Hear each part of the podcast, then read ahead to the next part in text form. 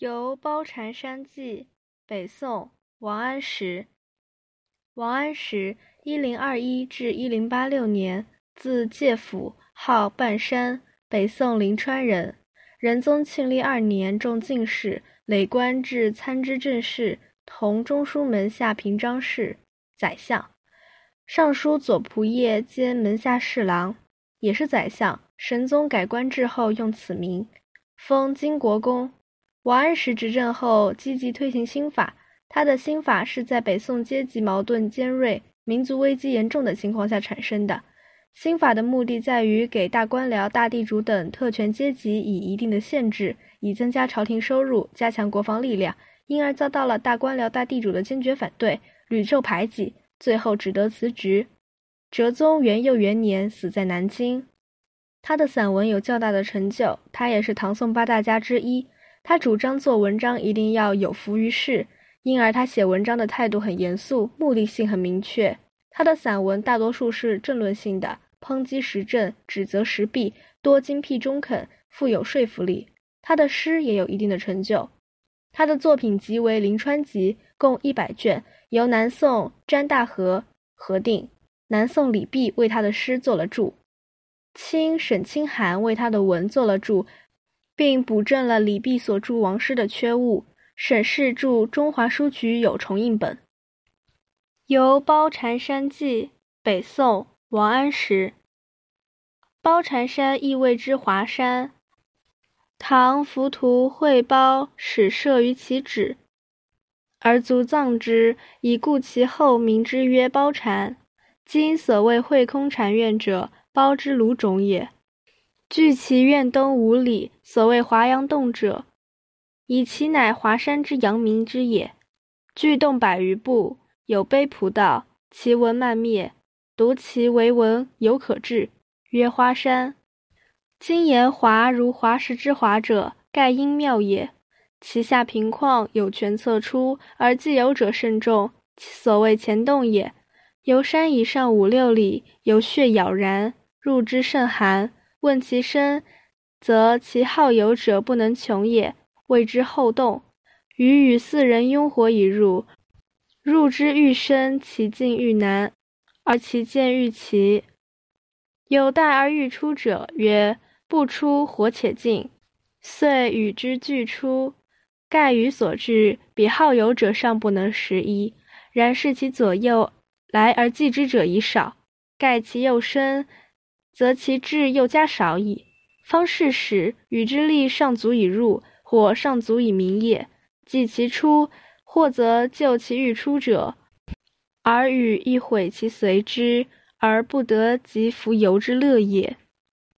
于是与有叹焉：古人之观于天地、山川、草木、虫鱼、鸟兽，往往有德，以其求思之深，而无不在也。夫以以近，则游者众；贤以远，则智者少。而视之其伟归怪，非常之观，常在于贤远，而人之所罕至焉。故非有志者不能至也。有志矣，不随意止也；然力不足者，亦不能至也。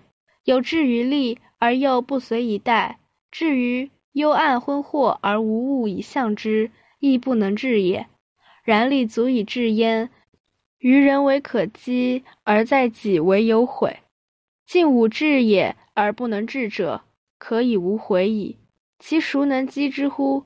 此与之所得也。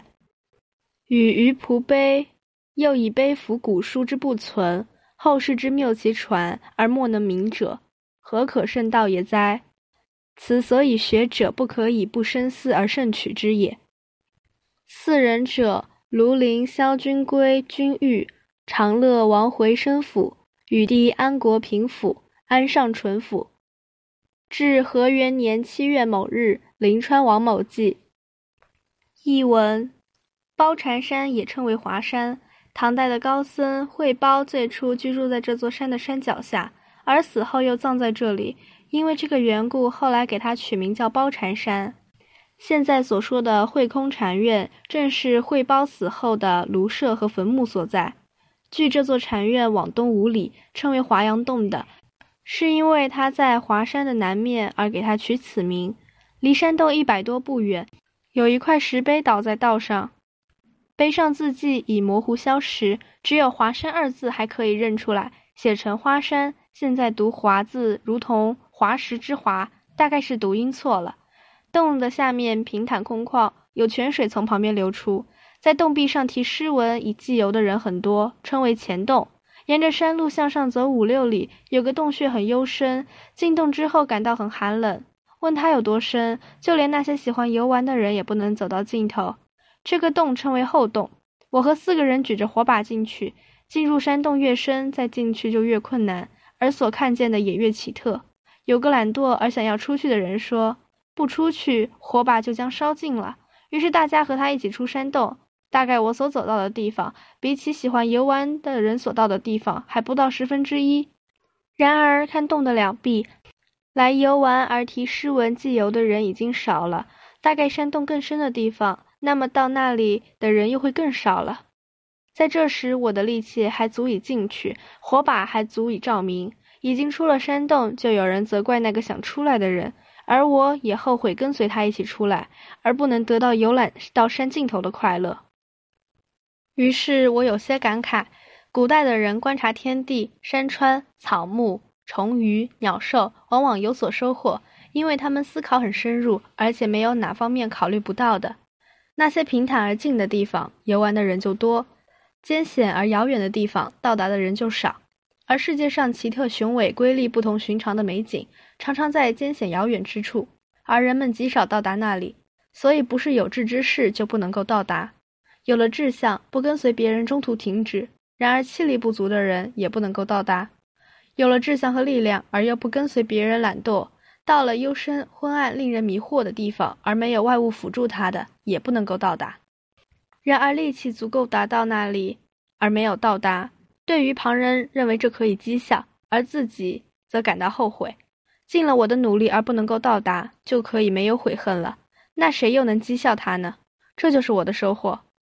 我对于倒在地上的石碑，又悲伤那些古代文字记载没有保存下来，后世以讹传讹，而没有谁能说出他的名字的地方，怎么能说得尽呢？